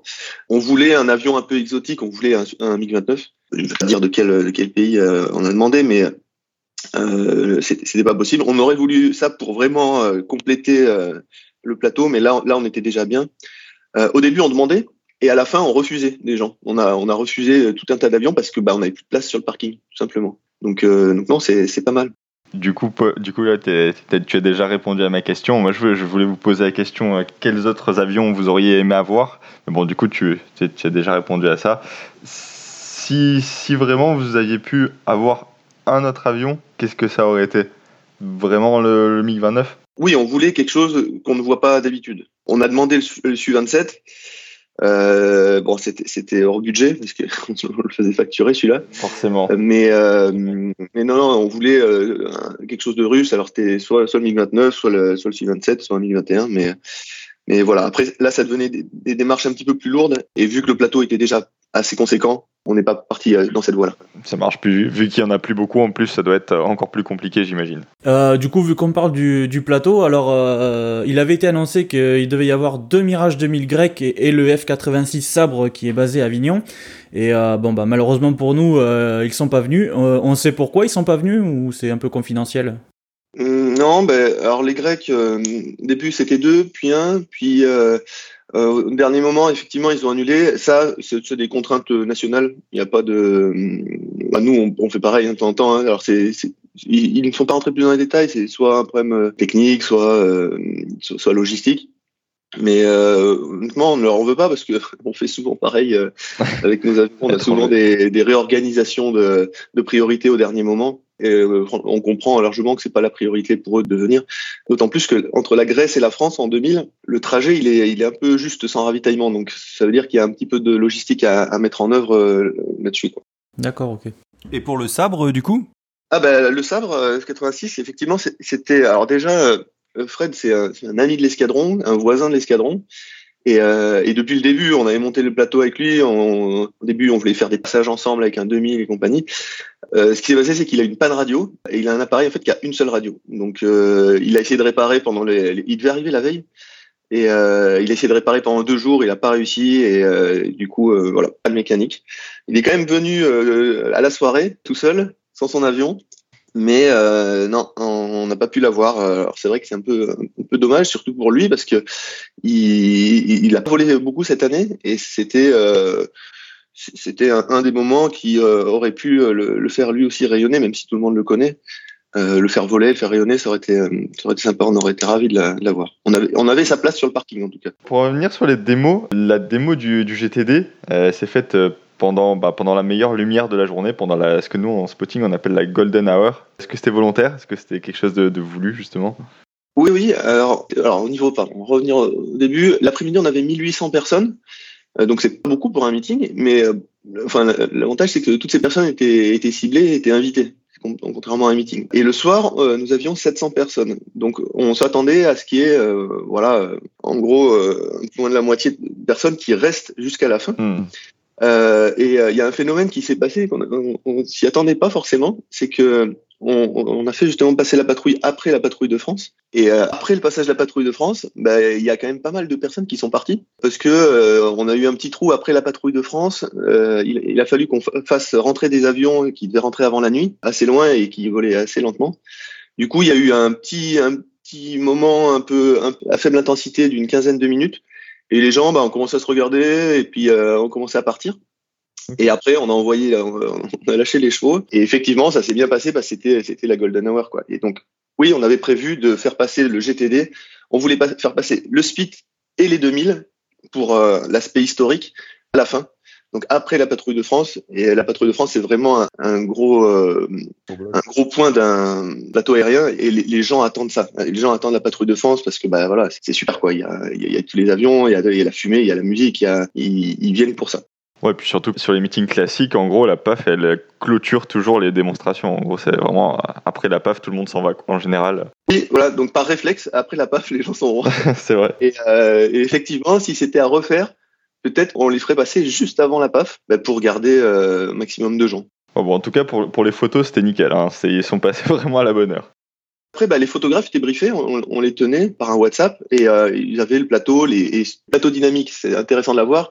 Mais ce qui est surtout sympa de savoir, c'est les derniers inputs, les avions qui ont bâché, les avions qui passent avant ou, euh, ou les, enfin voilà, toutes les dernières inputs. Et ça, ça c'est pas mal. Avec ce WhatsApp, on en est assez content de la façon dont ça a été géré parce que les 200 photographes avaient euh, avaient accès bah, aux dernières infos. Alors le WhatsApp, euh, excellente idée, hein, honnêtement. Euh, ça, ça va, à mon avis, ça va être repris ailleurs parce que c'était vraiment très très bien, quoi, de d'avoir justement les informations en live, de savoir ce qui se passait, s'il y avait des choses annulées, s'il y avait des choses qui se rajoutaient, les horaires. Non, vraiment, ça c'est une innovation qui, je pense, va être repris ailleurs parce que c'était vraiment une très très bonne idée. Oui, alors il y a deux restrictions à ce truc-là. C'est limité à 250 personnes pour le moment. Donc euh, voilà, ça, ça va encore. Et l'autre truc, c'est qu'il faut vraiment euh, limiter les. Enfin, faut pas que les gens puissent répondre, sinon. Euh, il y, a, y, a, dans les 250, il y a toujours quelqu'un qui va qui va spammer le le flow là, donc. Les 249 autres. Du coup, par rapport à la démo qui, qui s'est passée quand même à, la bonne heure, est-ce que euh, tu sais ce qu'a pensé les, les, pilotes du, GTD, donc ben, vu de leur siège, hein, vu de leur avion du coup? Car euh, franchement, bon, je pense qu'on est tous les trois d'accord pour dire que du, vu du sol, c'était c'était vraiment beau, quoi. Oui, alors ben donc on a j'étais discuter avec eux juste après hein, pour ben, pour débriefer. Alors ben déjà eux ils étaient un peu c'était une ambiance un peu particulière parce que c'était la dernière démo sans forcément le savoir parce qu'on espérait toujours faire une autre démonstration à la dernière de la PAF qui n'a pas été faite. du coup c'était vraiment leur dernière démonstration pour cette année et donc voilà. Euh, L'autre truc, euh, il y avait un peu de pression parce que bah, il y avait, euh, c'était à la maison, il y avait leur famille, il y avait euh, l'avion peint. On avait une grosse pression là-dessus parce qu'on voulait absolument le faire voler et cet avion n'avait pas encore volé. Ça faisait un mois qu'il n'avait pas volé. On devait faire le photo deux jours avant et à cause du Mistral, il y avait trop de vent, on n'a pas pu le faire. Donc l'avion, c'était vraiment le, premier vol. Euh, ensuite, l'aspect Golden Hour, eux, ils s'en sont un petit peu rendus compte quand ils font les, les passages face public, où euh, ils disaient ah, là on était vraiment face au soleil, donc c'était un peu dur pour trouver les repères. Mmh. Mais ils se sont dit ah ouais là ça va ça va cartonner pour les photos et, et du coup on est on en est assez content de, ce truc-là. Et ensuite au niveau euh, au niveau de la démo, il y, a eu des détails. Je pense que vous n'avez pas vu, mais euh, vous n'avez pas vu ces détails-là, mais il y a eu des petites erreurs dans la dans la démo, mais au final dans un show aérien comme ça, ce qu'on regarde, c'est pas forcément la, la, précision de la position et, euh, et, la précision de la vitesse ou de l'altitude quand elle est pas trop basse, mais c'est vraiment l'ambiance générale qui, qui, se dégage de, enfin l'identité qui se dégage d'une patrouille. Et, euh, et là, euh, là l'essai il a été transformé largement. Donc, donc, eux étaient contents. Des petits détails, mais mais non, une bonne démo pour la dernière, ça ça a fait le, le job. Aucun problème. Mais de toute façon, ces, deux pilotes sont honnêtement très bons.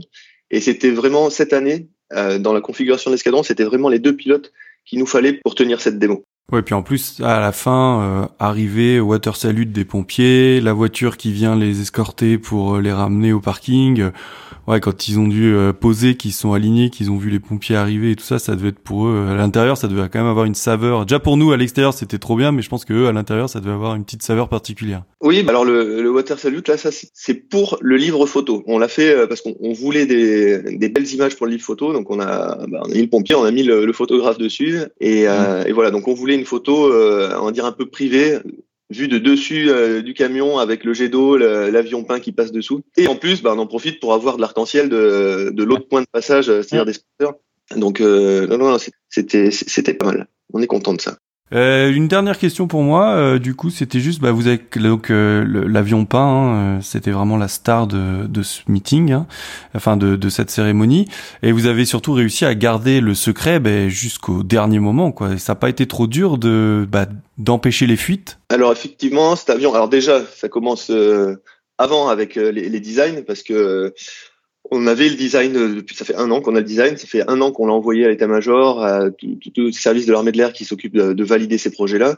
Donc déjà, il y avait, euh, je dirais, une cinquantaine de personnes qui avaient l'image de l'avion euh, un an avant. Ça, c'est quand même déjà dur de que ça fuite pas là-dedans. Donc là, on, est assez content. Ensuite, à partir du moment où il y a eu euh, tous les patchs et compagnie, euh, on a on a voulu, bah, on a fait exprès de teaser un petit peu pour que donner des, des chartes graphiques, mais que les gens commencent à s'imaginer, mais sans forcément euh, voir ce qui se passe. C'était le deuxième step. Après, on a eu un step où on a on a commencé à mettre des teasers, des petits bouts d'avion, des pour pour donner un petit peu les les, les contrastes, les couleurs. et ensuite, c'est parti début de mise en peinture. Donc là, bah, alors les gens qui bossent sur l'avion, vu qu'ils passent du temps dessus, ils, alors ils ont pris plein de photos, mais ils n'ont pas envie de, de gâcher l'événement. Donc euh, eux, euh, eux, il n'y a pas de problème. On avait plus peur parce qu'on travaillait dans un gros hangar avec la porte ouverte pour bah, pour aérer les tout ce qui était solvant et compagnie. Et du coup, on avait plus peur du gars qui passe et qui prend une photo et et qui la balance comme ça. Bon, après, honnêtement, moi je savais que derrière, j'allais avoir des, des, belles photos en vol, ou voire même au sol avec du drone. Donc on aurait, on aurait capté l'attention, même s'il y avait eu des, photos, euh, euh, des spoilers là qui étaient sortis avant. Donc euh, voilà, pas, pas, forcément trop trop inquiet là-dessus. Et après, à partir du moment où on a fini la peinture, on a fini la peinture une semaine avant. Euh, là, bah, on l'a attracté, on l'a amené dans l'angarette, on lui a fait faire des mises en route, on lui a fait faire un roulage même sans faire le vol. Et on devait faire le vol photo deux jours avant les démos. Donc on était quasiment sûr que à ce vol photo là, il euh, y ait des spotters euh, quelque part et qui nous l'attrapent au décollage. C'est pour ça qu'on a sorti le, le teaser de l'avion deux jours avant. C'était euh, en gros, on a sorti le teaser dans l'après-midi et le soir en golden hour, on devait faire le vol photo. Donc on aurait en gros laissé passer toutes les photos spoilées des, des, spotters et on aurait déjà fait notre com. Donc voilà, le, plan était comme ça. Euh, ça a été vu avec tout le monde. Euh, c'est vrai que le top, ça aurait été d'ouvrir la porte du hangar avec le nouvel avion et de la fumée de la musique. Et c'était trop compliqué le jour J. On avait, on vraiment, on, ne pouvait pas. C'était compliqué. Et l'effet visuel, ça aurait été en plein jour. Euh, ça aurait été tracté avec un avec un, un, petit tracma euh, des années 80. Bon, ça aurait, ça aurait pas eu l'impact qui, qui va bien. Euh, voilà, la vidéo qu'on a fait, c'était sorti de la hangarette, euh, moteur tournant. on a pris du temps, on a dépensé de l'énergie pour pour faire ça et au final, on est super content. Donc au final, le, Mistral a fait partie de la surprise. Euh, oui, bah, le Mistral a fait, a, fait qu'on a sorti l'avion plus tôt. Voilà, la, la vidéo de l'avion plus tôt. Ouais, bon après, il était parfaitement bien placé quand on descendait du bus. le premier truc qu'on voyait, c'était lui direct, ouais. Ah ouais, c'était un aimant. Les gens se, se, se jetaient dessus. Hein. Oui, bah alors cet avion, bon, on va en parler longtemps, mais en fait, dans le cahier des charges, quand, euh, quand on a travaillé avec Régis, on voulait quelque chose de d'assez euh, chic, royal, comme les emblèmes du 2.5, c'est-à-dire les fleurs de lys, euh, voilà, des, des belles couleurs, le bleu roi et compagnie. Et on voulait quelque chose aussi de, de flashy, donc c'est pour ça que les, contrastes de la Croix de Lorraine, le, bleu, blanc, rouge d'en dessous, euh, là ça c'était vraiment les, deux aspects. On voulait en gros que le gars quand il puisse prendre en photo un extra d'eau, il ait quelque chose de, raffiné et de chic, et en dessous qu'il ait quelque chose de plutôt euh, énergique et euh, enfin haut en couleur. Donc, euh, donc ça c'est ça c'est sympa sur parce que généralement les livrets c'est un peu la même euh, à l'extrado et à l'intrado. Donc on en est assez content. Et puis euh, si tu veux quand tu regardes la, la croix de Lorraine sur la dérive, euh, on, a, on avait fait des patchs juste avant pour essayer de teaser un petit peu avec la croix de Lorraine un peu en travers. Et ouais la croix de Lorraine sur la dérive c'est ça rend vachement bien. Il y a le contraste, il y a le dynamisme, il y a, il y a l'authenticité, il y a les, les, valeurs, les traditions et tout. Ça, non, franchement, on en est super content. Et du coup, on a un peu la pression, c'est-à-dire pour si jamais on doit faire une nouvelle peinture de, de l'escadron ou la, la, fin du 2000C, on a un peu la pression parce qu'honnêtement, là, je, moi, je, je sais pas comment faire pour faire plus euh, sensationnel, on va dire. Bon, faudra voir avec euh, Régis le magicien et puis on verra bien ce qu'il propose. Hein. Bon, en tout cas, l'info qu'il faut retenir, c'est que l'avion décoré vole encore. Donc, si vous l'avez raté, vous pouvez encore aller traîner vers Orange. Vous avez une chance de le voir. Euh, Gusto, merci euh, d'avoir pris un peu de temps pour nous répondre. Et puis encore, euh, merci pour l'invitation parce que c'était vraiment un privilège. parce qu'on le rappelle, hein, c'était quand même une cérémonie, c'était pas un meeting aérien. Donc, merci de nous avoir invités. C'était un, un privilège d'être là. Et puis, bah, bonne continuation et merci aux 2-5. Ça roule, merci les gars. Ouais, merci. Alors on a un peu évoqué le fameux Gusto 80, le Mirage 2000C peint pour l'occasion, mais accueillons tout de suite aussi Régis Roca, le tout frais peintre de l'air. Eh ben, bonjour Régis, et déjà comment ça va? Et euh, bah écoute, on va commencer un petit peu euh, directement, puisque tu peux nous dire comment s'est passé pour toi cette journée anniversaire? Euh, bonjour les gars, bah, tout va très bien, je vous remercie. Et bah, cette journée d'anniversaire, elle était euh, juste parfaite. C'était mémorable, c'est la concrétisation euh, de tout le, le, travail qui a été accompli en amont. Et franchement, tout était au top, y compris la météo. Ouais, c'est vrai que la météo, on ne pouvait pas rêver mieux. Hein. Ciel bleu, il n'y avait aucun nuage, c'était vraiment top. Non, c'était vraiment excellent et euh, vraiment, je pense que c'était une magnifique journée, magnifiquement bien organisée. Le plateau était euh, digne euh, des plus grands meetings Et je vais pas bouder mon plaisir quand le Gusto 80 a volé. Je pense que c'était là où il y avait la meilleure lumière avec cette golden hour et, et, cette lumière un peu rasante qui tombait sur sur la démo des Gusto, c'était euh, juste idéal en fait. Je crois qu'ils ont bien choisi le moment pour les faire passer, euh, pour, enfin, pour faire passer les Gusto juste, euh, juste avant le coucher de soleil, c'était vraiment top. Et pour nous, ça a fait des super photos aussi. Oui, j'ai croisé pas mal de, spotters et de photographes et j'ai vu maintenant depuis pas mal de photos et je pense qu'effectivement c'était c'était le bon tempo et, et, voilà, on peut jamais prévoir la météo, mais là les planètes se sont bien alignées, je pense. C'est ça. Du coup, on a, enfin pu découvrir donc euh, cette, magnifique déco. Alors, euh, est-ce que euh, du coup, tu peux nous en dire un peu plus maintenant sur cette déco? Oui, alors maintenant je peux, ce qui n'était pas le cas avant, et c'était frustrant. Mais oui, oui, je peux. Ben, en fait, cette livrée, je l'ai imaginée avec Unité, avec le 2.5, avec Webmaster Gusto. Ils ont fait en sorte de me, de me faire sortir aussi de ma zone de confort en me demandant un travail qui soit à la fois empreint de tradition, mais aussi euh, qui soit euh, novateur et qui, euh, qui claque tout simplement avec de l'audace.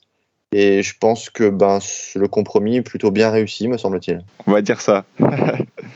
et du coup, ce, ce double ton là de bleu, enfin bon, le bleu, on sait que c'est la couleur de l'unité, mais Enfin, quelles ont été tes, inspirations et quelles étaient un peu tes instructions du 2.5 Alors, mes instructions, euh, elles étaient relativement simples. La première, c'est de pas dénaturer l'image de l'unité, bien évidemment, et de s'en inspirer. Donc, euh, c'est évidemment euh, la, croix de Lorraine rouge entourée de blanc sur, sur ce fond bleu, et aussi d'imaginer une livrée qui soit puissante, avec un intrado et un extrado qui soient différents et qui soient suffisamment marquants pour que ça en vol, bah, ça puisse faire euh, le bonheur des photographes et des gens euh, qui sont sur le tarmac, et surtout qu'on comprenne bien les évolutions de l'avion. Donc euh, c'était des consignes relativement, relativement simples, et moi je me suis permis bah, de rajouter cette fleur de lys qui est aussi forcément intégrée à, l'image de, de l'unité et à son identité. Et en fait, j'ai redessiné cette fleur de lys en éclatant le design, en le rendant beaucoup plus dynamique et euh, en, la posant en fait sur tout l'extrado de l'avion, en jouant après sur un, un, ton sur ton bleu en effet,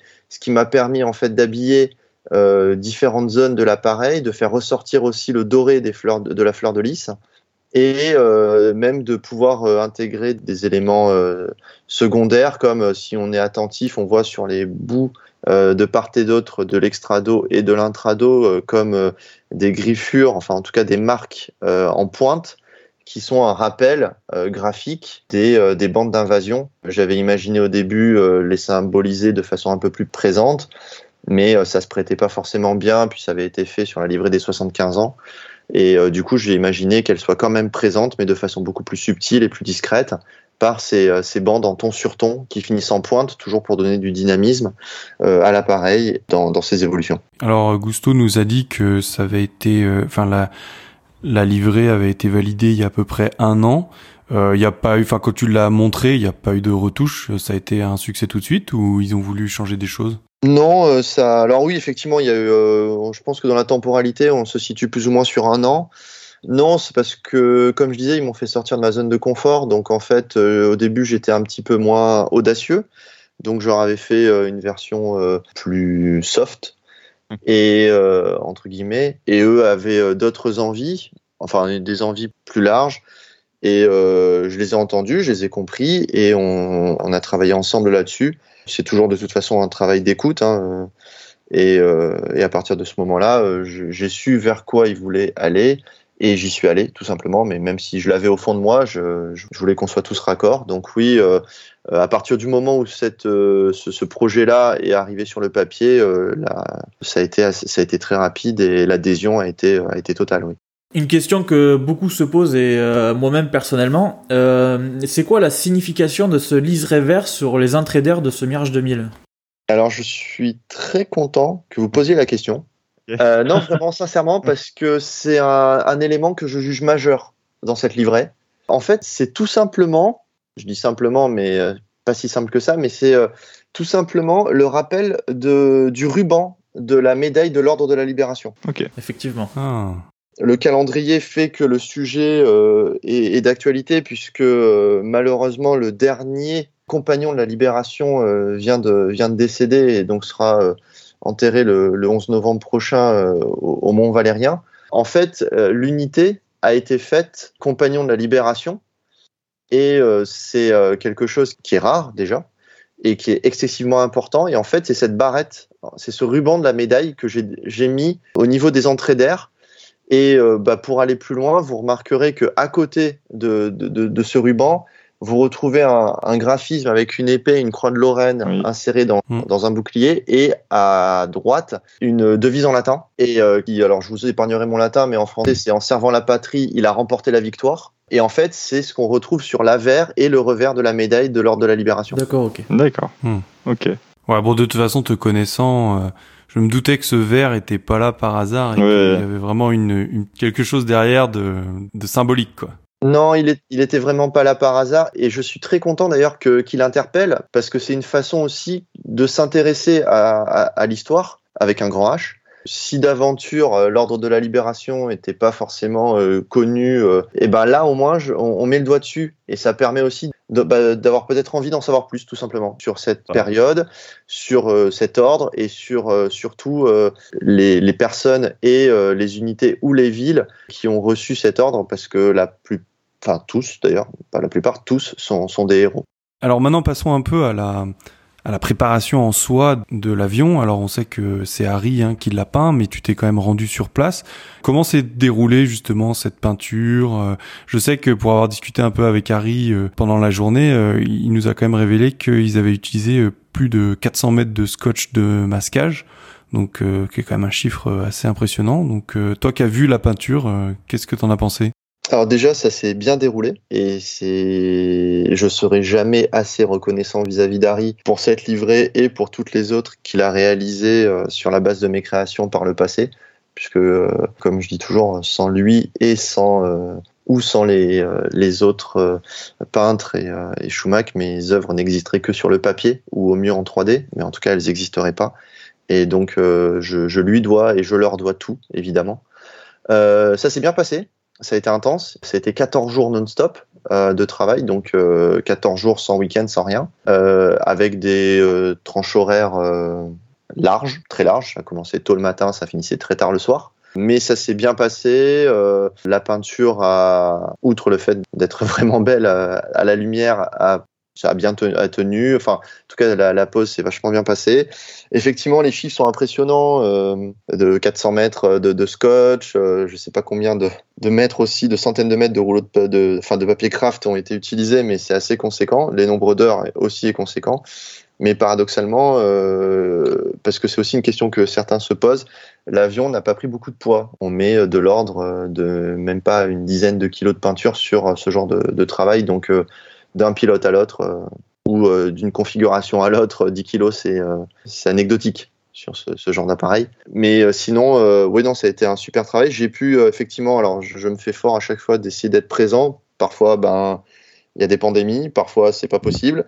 Euh, mais là, c'était possible. Donc, j'ai passé quelques jours avec Harry sur, sur la peinture quand j'ai pu. Et euh, c'était euh, bah, c'était toujours un plaisir parce que ça nous permet aussi de, de nous confronter, de lui me dire attention, là, euh, il y a peut-être un, petit souci, ou euh, là, ça va tenir, mais euh, difficilement. Peut-être qu'on on essaie d'ajuster. Et au final, on a ajusté deux, trois choses ensemble. Mais c'est de l'ordre de parfois une dizaine de centimètres, donc c'est complètement marginal par rapport à ce que j'ai imaginé, et ça reste toujours dans l'esprit de, de ce que je crée, donc il n'y a aucun souci. En tout cas, là, clairement, la peinture s'est très bien passée, l'accueil, euh, on a été super bien accueillis, tout a vraiment été euh, fait de façon optimale pour que ça se passe bien, et je crois que la peinture, euh, ça se voit sur la peinture. Si elle est belle, c'est que la mise en peinture s'est bien passée. C'est euh, ta première déco qui a été dévoilée depuis que tu as été nommé peintre de l'air, enfin peintre de l'air et de l'espace. Est-ce qu'elle a un goût particulier pour toi? Alors clairement oui, même si je l'avais imaginé avant forcément de, de, de, recevoir ce titre. Mais euh, oui, oui, elle a un goût particulier parce que le jour des 80 ans, j'ai eu la, la, chance de pouvoir la présenter eh ben, aux personnes qui sont euh, en fait les, euh, les référents des peintres de l'air et de l'espace. Il s'agit en fait euh, du, du, CESA. Donc le CESA, c'est le, c'est le Centre d'études stratégiques aérospatiales et qui a pour une de ses missions la, la sauvegarde et le suivi bah, bah, des traditions de, de l'armée de l'air et de l'espace. Et en l'occurrence, le général qui dirige le CESA était présent ce jour-là avec quelques de l'air et de l'espace euh, qui avaient fait le déplacement aussi. Donc en fait, ça m'a permis bah, de leur montrer ce que je faisais, étant donné que j'étais le petit nouveau. Je pense que c'est important de pouvoir euh, montrer. Euh, bah là, enfin, la, démonstration pouvait pas être plus belle. Hein. L'avion qui vole avec une, démo magnifique. Euh, je pense que je pouvais pas montrer les choses de, meilleure façon, surtout avec cet avion-là qui je trouve vraiment très beau et je pense que c'est un avis partagé par beaucoup de monde. Ouais, carrément. C'est partagé par beaucoup de monde, je peux te le dire. D'un point de vue de spotter aussi, il y a vraiment beaucoup, beaucoup, beaucoup de monde qui la trouve vraiment très belle. Et euh, bah moi, dans mon métier, j'ai côtoyé quelques pilotes qui sont aussi spotters, qui viennent de l'étranger et qui l'ont aussi vu sur tous les sites euh, hollandais en particulier. Donc, euh, je confirme que beaucoup de monde l'a apprécié. D'ailleurs, moi, ce que j'aime bien dans ta nomination en tant que peintre de l'air, c'est que tu es probablement le seul peintre de l'air qui diffuse le plus ses œuvres. Et tu es aussi peut-être le seul peintre de l'air qui fait des œuvres euh, éphémères. Tes avions en général sont repeints, tes décos sont repeintes. Et je trouve ça bien qu'on te rende hommage euh, malgré ça, en fait. Je trouve ça vraiment super. Oui, euh, alors juste, c'est pas repeint, c'est dépeint. En fait, même d'ailleurs, le Gusto 80 sera dépeint et il redeviendra dans sa livrée originelle. Je sais pas quand, mais un jour, très prochainement. Oui, c'est un, plaisir, enfin, c'est un honneur et c'est un plaisir et euh, c'est vrai que euh, bah, la plupart de, voire la totalité de mes livrets n'existent plus. Je crois qu'il en reste plus qu'une maintenant à Saint-Dizier en stèle. Euh, non, deux, pardon. Il y en a une à, à Cognac. Mais oui, ça, ça, ça, a le, ce côté éphémère. Et après, pour ce qui est du rayonnement, bah, euh, j'ai la chance peut-être de faire quelque chose qui plaît, qui est, euh, qui sont des outils de communication. Donc ça rayonne, mais et c'est tant mieux. Mais en tout cas, euh, avant tout, euh, avant tout pour moi, ce qui est le plus important, c'est bien de mettre en avant les, euh, traditions, le personnel et, les histoires de l'armée de l'air et de l'espace par ce biais en fait. Il y, a, plein de petits détails que tu caches, enfin, comme on, l'a vu là avec les entrées d'air, que tu vois pas au premier abord et, ça c'est cool au final. Tu penses, tu penses avoir vu la déco, la connaître et puis au final pas forcément.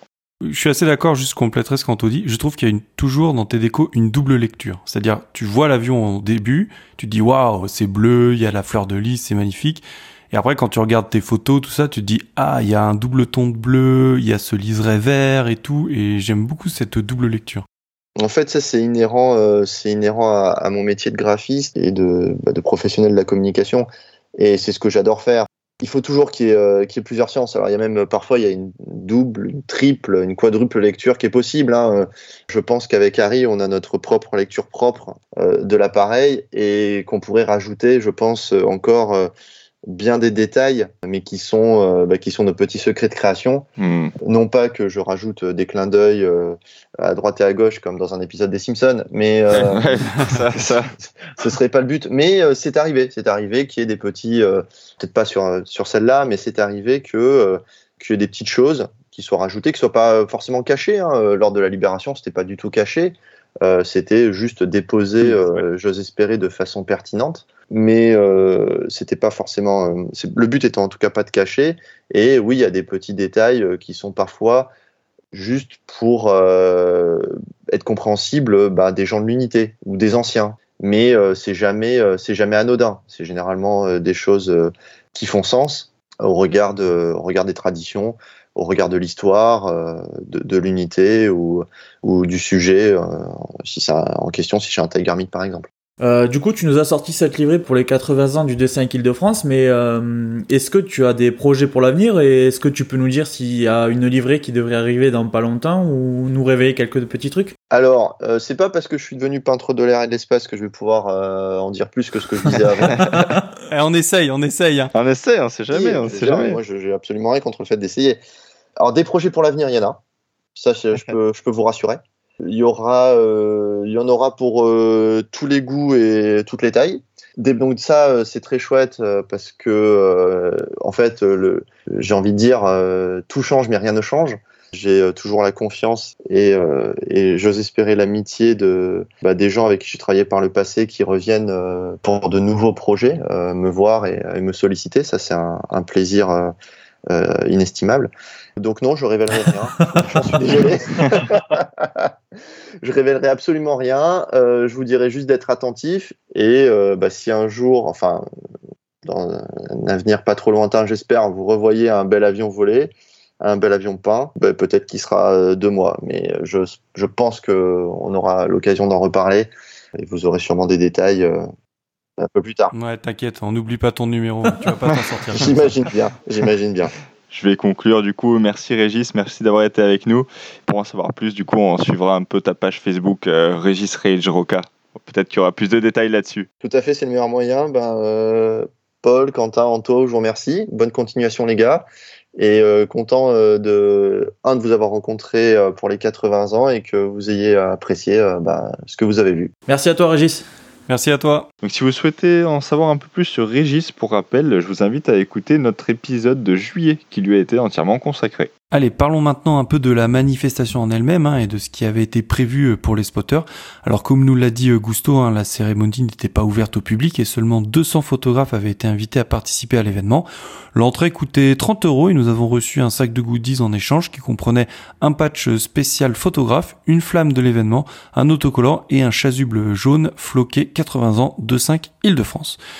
Une fois les formalités d'entrée faites, on a été transporté en bus vers le statique qui n'était pas complet puisqu'il a continué à se remplir durant toute la matinée.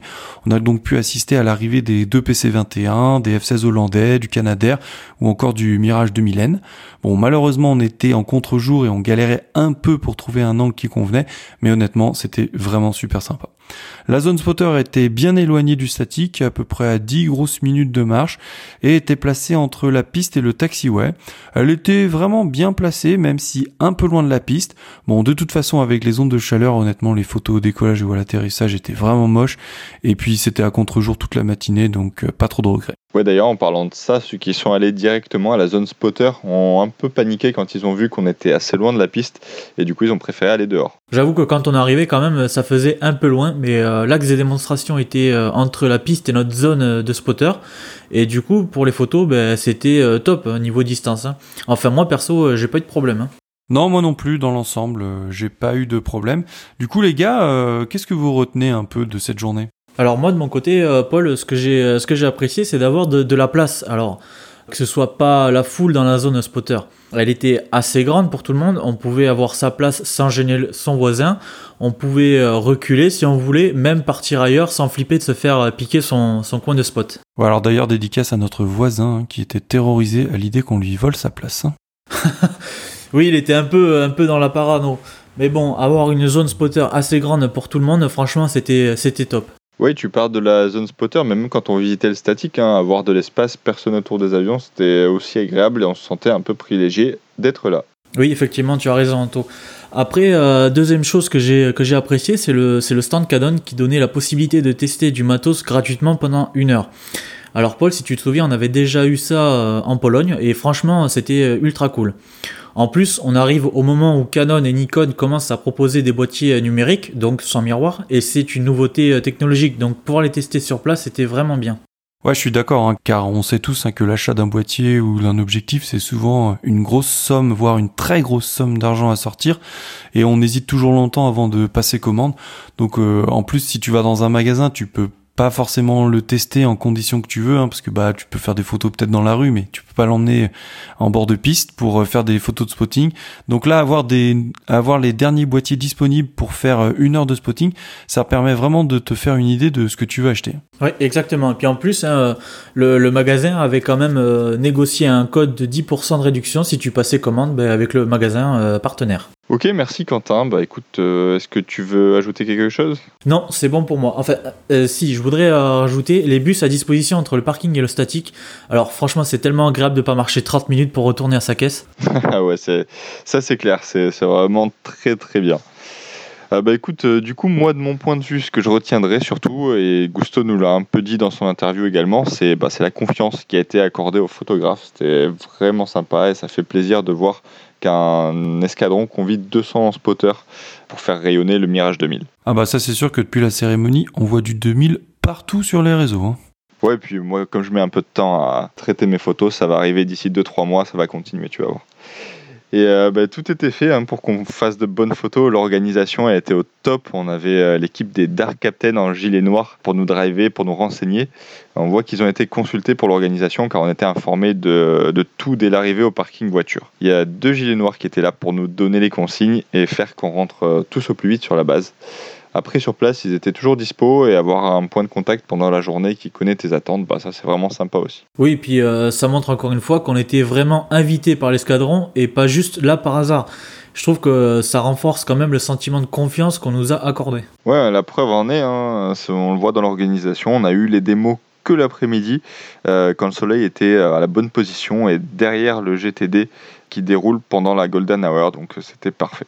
Euh, pour finir, et même si on n'a rien gagné à la tombola organisée par le 2-5 avec euh, des lots vraiment super sympas, euh, on avait quand même un vol en L39, des séances de simulateur, des morceaux de mirage à gagner. Franchement, c'était vraiment sympa. Alors il faut rajouter hein, aussi le, le, concours spotter avec un petit euh, appareil photo compact euh, Canon à gagner et puis aussi quelque chose de très collector puisqu'il a gagné euh, le patch gold des 80 ans du 2.5 et du coup le vainqueur eh bien c'est quelqu'un qu'on connaît hein, puisqu'on l'a aussi interviewé c'est Charles-Henri Ansart qui a fait une magnifique photo des deux mirages de la patrouille Gusto Tactical Display avec la lune en fond. Franchement, une très très belle photo. Moi, j'ai un peu de regret parce que en fait, euh, quand ils sont passés devant la lune, ben j'ai pas déclenché et j'avoue que je regrette un peu cette photo. Du coup, de mon côté, je vais rebondir un peu sur ce que tu disais Anto hein, au sujet de l'orga en soulignant euh, la super idée du WhatsApp. Alors pour ceux qui n'étaient pas présents, hein, tous les spotters avaient reçu dans leur mail de confirmation un lien pour rejoindre une conversation fermée sur WhatsApp. Alors à quoi servait ce WhatsApp? Eh bien déjà en amont on a reçu le briefing de la manip et les consignes de dernière minute. Une fois qu'on était à la cérémonie, un des organisateurs nous transmettait les informations en temps réel pour nous dire quel avion allait arriver, lequel mettait en route, le planning des démos ou encore les annulations de dernière minute. Honnêtement j'ai trouvé l'idée vraiment excellente et j'espère qu'elle sera reprise pour d'autres manifestations. Sinon, pour moi, ben, le deuxième point positif, hein, je l'ai déjà dit, mais c'est vraiment le plateau qui regroupait pas mal de trucs exotiques. Honnêtement, les cérémonies d'anniversaire, c'est souvent que des avions de l'armée de l'air avec un ou deux Warbird. Mais là, entre le demi-Hélène, les Air Macchi d'Ares, le Spitfire et tout, on en a vraiment pour tous les goûts. Ouais, et puis un plateau qui ferait quand même pas lire euh, quelques manifs en France et voire même en Europe. Ouais, c'est ça. Puis moi, ce qui m'a, ce qui m'a bien plu pour les arrivées, c'est qu'il y en a beaucoup qui ont fait quand même des petits passages. Hein. Il y a eu le passage du Falcon d'Avdef euh, qui était vraiment cool juste au-dessus de nous, euh, bon, un petit peu en altitude. Il y a eu la, rejointe là, des rafales, euh, rafales français et des Belges. Et bon, évidemment, il y a eu aussi eu ces petites annulations, malheureusement, hein, Quentin, qui ont un peu diminué la beauté du plateau, on va dire. Ouais bah moi je regrette le sabre hein, que j'ai jamais réussi à voir donc euh, j'espère vraiment que j'arriverai à le voir avant qu'ils le revendent mais c'est pas gagné. En tout cas bon vous l'aurez compris on a passé une super journée on remercie encore une fois le 2-5 Île-de-France de nous avoir invités à cette euh, cérémonie. On était vraiment privilégiés d'être là et j'espère bah, que ceux qui n'ont pas pu euh, être présents à ce jour bien pourront écouter notre briefing et auront vu que tout était vraiment très bien organisé pour nous accueillir. Du coup, ben, on va finir cet épisode comme d'habitude avec nos coups de cœur.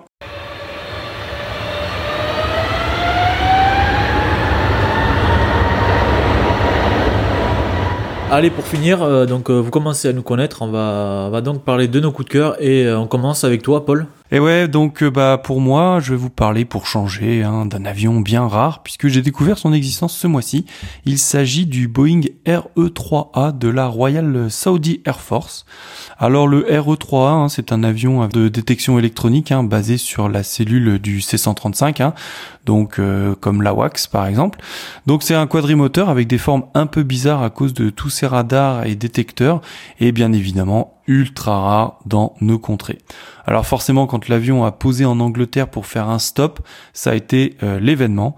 L'avion est arrivé euh, directement depuis sa base de Prince Sultan en Arabie Saoudite avant de repartir le lendemain vers euh, Dallas aux États-Unis où il devrait subir une grosse maintenance et une grosse mise à jour de ses systèmes. Alors en plus pour compléter le tout, hein, bah, le RE3 était accompagné d'un A330 MRTT hein, pour faire la route et euh, lui aussi de la force aérienne saoudienne et pour euh, rien gâcher à la fête, c'était le MRTT décoré à l'occasion du 89e anniversaire du pays. Donc si vous êtes curieux de voir à quoi ressemble la décoration du MRTT, eh bien l'immatriculation était le 2405. Euh, si vous voulez voir euh, eh bien à quoi ressemble le RE3A, euh, l'immatriculation de l'avion était 1077.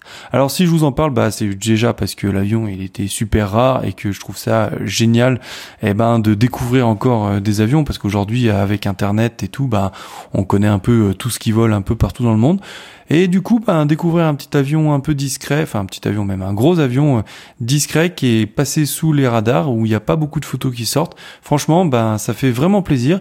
Et puis bah c'est toujours agréable en fait euh, d'être surpris et de découvrir comme ça des petites pépites même si honnêtement la probabilité pour nous de le voir elle est quand même quasi nulle. C'est clair, Paul, c'est vrai que moi non plus, euh, je ne le connaissais pas cet avion et c'est vraiment sympa de découvrir quelque chose de nouveau. Alors, euh, je vais passer au mien. Écoute, pour moi, le coup de cœur de ce mois-ci, c'est une vidéo qui est sortie le 15 octobre et c'est encore en Angleterre. Euh, donc, cette vidéo, elle a été publiée par la société Jetart Aviation, donc qui se définit elle-même comme concessionnaire d'avions, revendeur de pièces détachées, mais qui offre aussi tout un tas d'autres services liés à l'aviation. Pour en revenir à la vidéo, donc, elle met en scène un Sea Harrier le ZH798, un ancien avion de la marine britannique qui a été filmé lors d'une belle séance de roulage au sol, euh, au moteur, bien évidemment. Ce qui m'a vraiment plu dans cette vidéo, c'est premièrement que la scène a été filmée de façon très dynamique, les caméramans étant assis dans le coffre d'une voiture qui se trouvait juste devant l'avion. Il effectue plusieurs virages à des vitesses différentes, ralentissant, accélérant, s'arrêtant. C'est vraiment, visuellement, on va dire que c'est vraiment très très bien. Et euh, deuxièmement, ce qui m'a bien sûr plu euh, dans cette vidéo, c'est l'avion en lui-même. C'est donc un Sea Harrier, un ancien avion à décollage court et atterrissage vertical, donc qui équipait les porte-aéronefs anglais. Euh, ils ont depuis été remplacés par les F-35B, service actif dans la marine anglaise, et aucun n'a malheureusement été gardé en état de vol au Royaume-Uni. La société Jetart a donc travaillé pendant 9 mois à la remise en état de l'appareil, ce qui a donc été fait avec succès et ça, c'est vraiment top. Et comme il le précise, c'est actuellement le seul arrière en dehors des USA à être capable de rouler par ses propres moyens.